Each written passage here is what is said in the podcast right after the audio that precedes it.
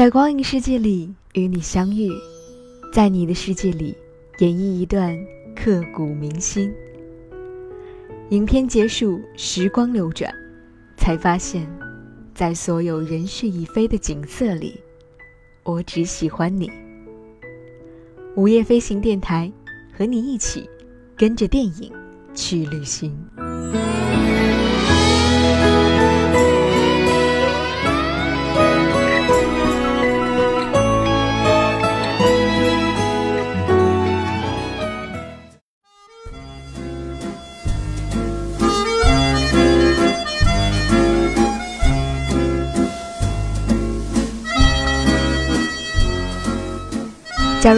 如你有幸年轻时在巴黎生活过，那么你此后一生，不论去到哪里，它都与你同在，因为巴黎是一席流动的盛宴。海明威。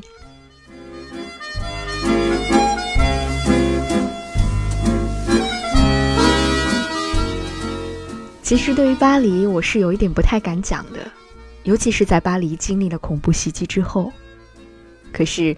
当我看到来自巴黎的一些朋友圈的时候，这样的紧张心情一下子放松了很多。有一位朋友是这样写的：刚刚出门买早餐，意外的发现街上一切正常。巴黎人手上提着红酒、香槟、烤鸡、可颂，这就是巴黎人。昨天发生的一切永远不会忘记，今天的生活还要继续，还会更好。昨天让我们更加坚强。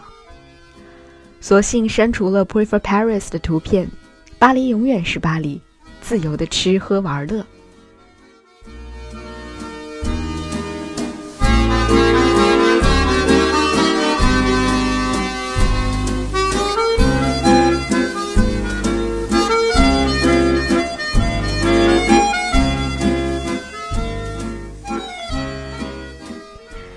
今天，当我看到巴黎人已经走进了咖啡馆喝咖啡，周末的球赛照旧，卢浮宫前参观的人又排起了长队的时候，我长长的舒了一口气，心想：嗯，这就是巴黎，任你发挥的巴黎。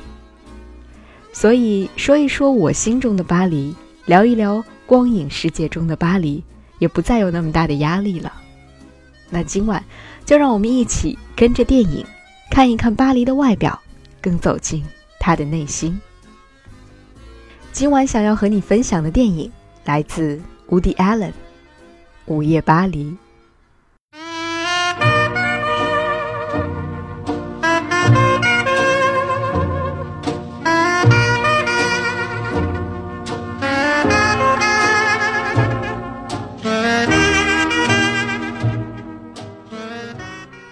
轻快又懒散的小号声响起。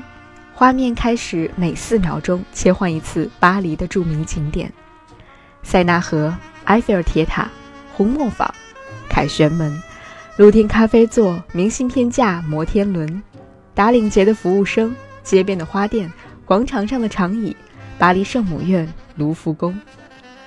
油画般的色彩，明亮却温柔。天空开始下起小雨，优雅的黑色长柄雨伞。行人的脚步开始加快，穿过马路，路过了迪奥商店。小雨开始变成瓢泼，又转瞬雨过天晴。街上的行人渐渐多了起来，只是天色渐暗了。金色与绯红色交叠的晚霞挂在天边，缓缓下沉，然后午夜来临。华灯初上，光晕开始回旋，就像是……梵高作品当中那些高速旋转的星星。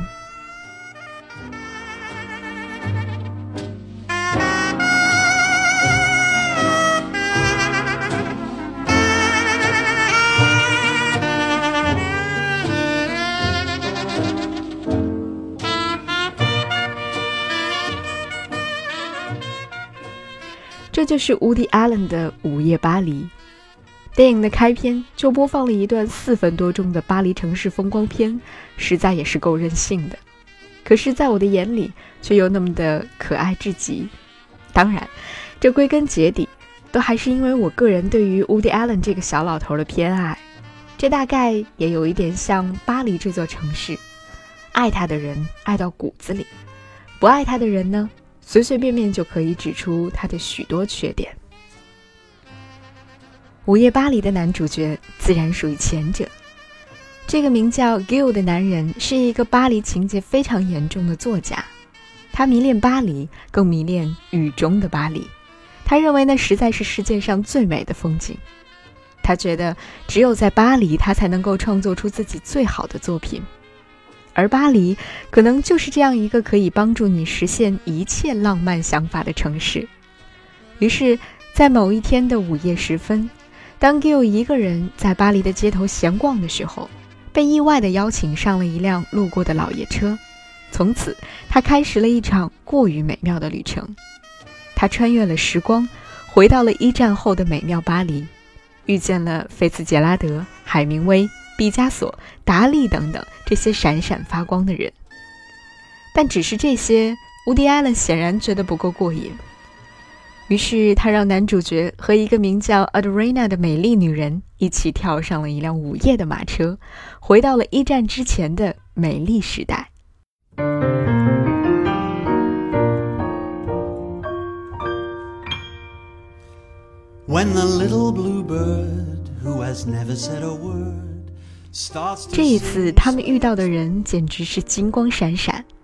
比如野兽派的代表马蒂斯，后印象派的代表高更，印象派代表德加。其实，午夜巴黎就像是一场太过美妙的梦。这个梦属于 Gill，也属于 Woody Allen，同样更属于每一个像 Woody Allen 一样有着浓郁巴黎情节的人。在这场梦里，我们遇见了几乎所有想要遇见的一切：巴黎的建筑、博物馆、塞纳河。咖啡馆、小酒馆，更遇见了那些让我们仰慕已久的文学家、画家、诗人。在这场梦里，有关于巴黎外表的一切。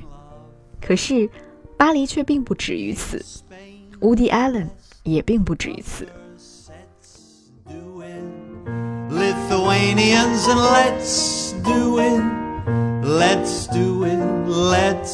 fall in love.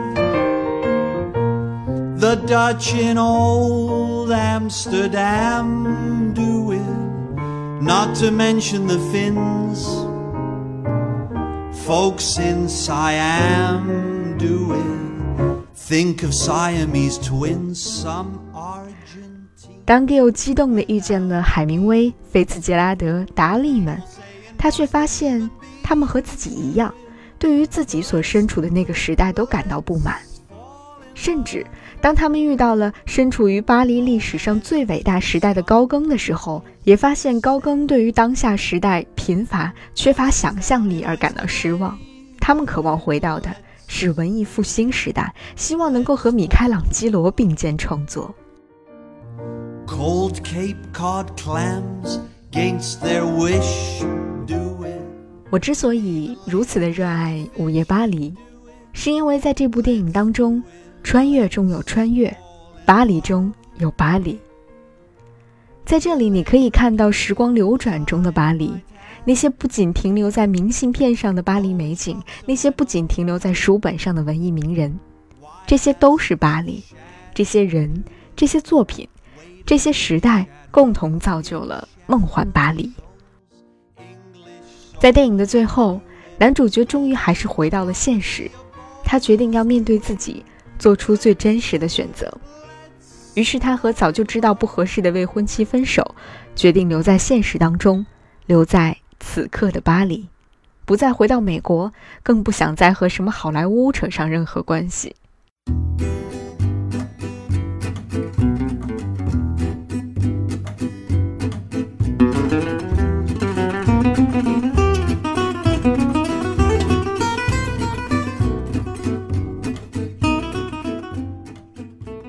有意思的是，在影片的结尾，导演特意给莎士比亚书店安排了一场戏。决定留在巴黎的 Gill 闲适的在左岸的咖啡馆小坐，然后去莎士比亚书店逛了逛。夜幕降临的时候，在塞纳河边远望闪亮的埃菲尔铁塔，迎面看到了那个能够和他心意相通的女孩，然后两个人一起走进了下雨的巴黎。这大概就是最美的巴黎吧。不知道小老头单独的把莎士比亚书店放在影片的最后，是不是有自己的私心？但是这个点确实戳中了我。如果说要在巴黎必须要去哪个地方的话，我想我大概会选择这家书店——莎士比亚书店。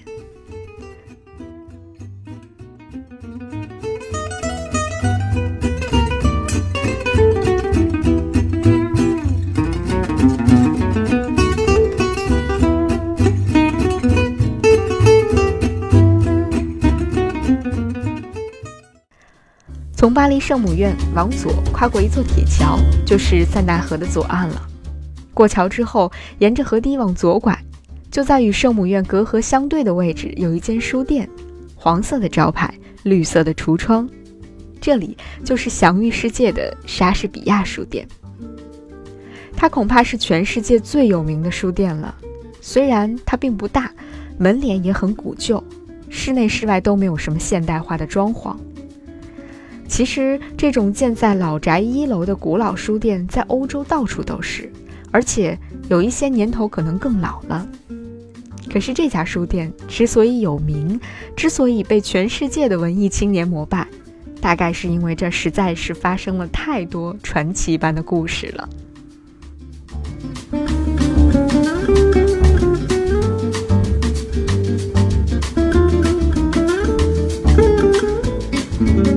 九一九年，美国人 Sylvia Beach 女士开办了这家书店，专营以英文为主的书刊杂志。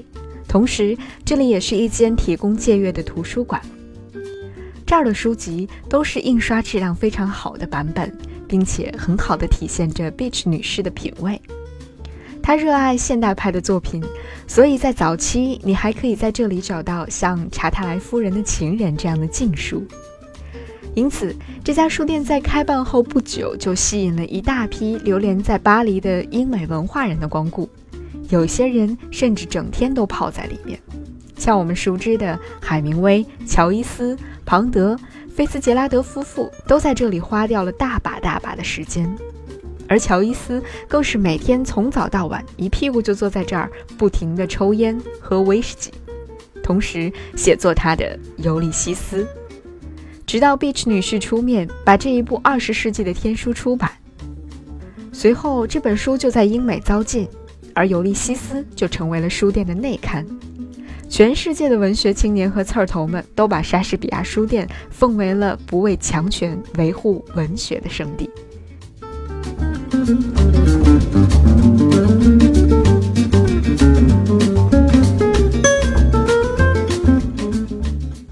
在二战期间，德军占领巴黎，有一位德国军官想要买走书店当中的最后一本乔伊斯的《芬尼根守灵夜》，当然遭到了 Beach 女士的拒绝，结果书店被查封了。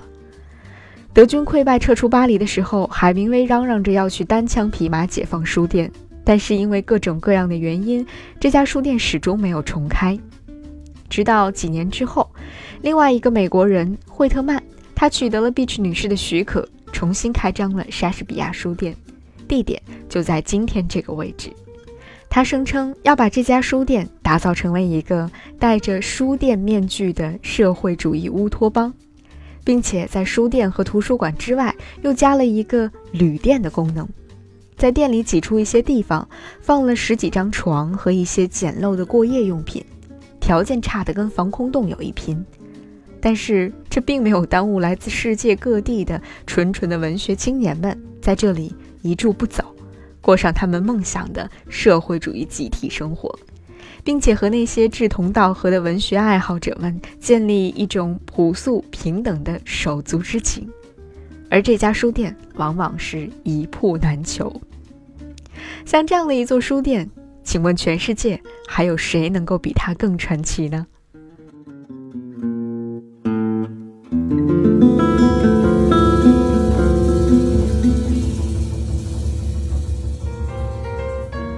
今天这家古老的书店每天都会迎来送往一批又一批的朝拜者。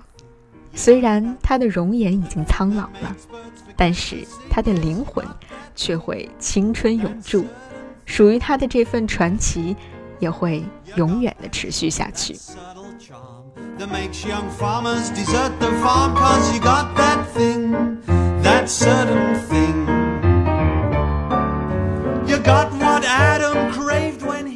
如果你有幸来到巴黎，除了那些著名的景点之外，更推荐你到莎士比亚书店去看一看。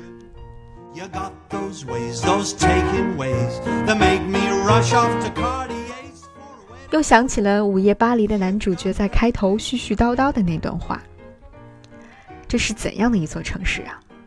我可以感觉我自己生活在这里。”我仿佛看见自己沿着塞纳河左岸漫步，手臂下夹着长棍面包，去花神咖啡馆草草记下我书的只言片语。海明威怎么说来着？他把它称为“流动的盛宴”。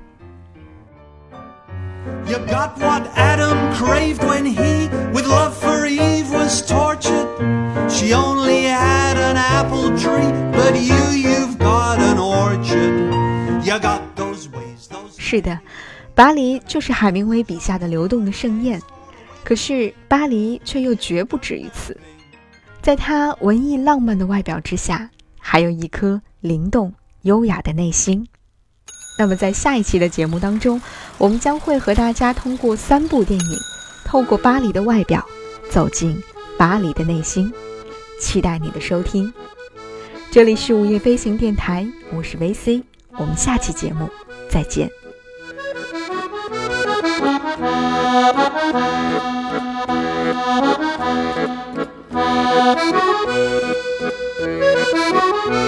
you.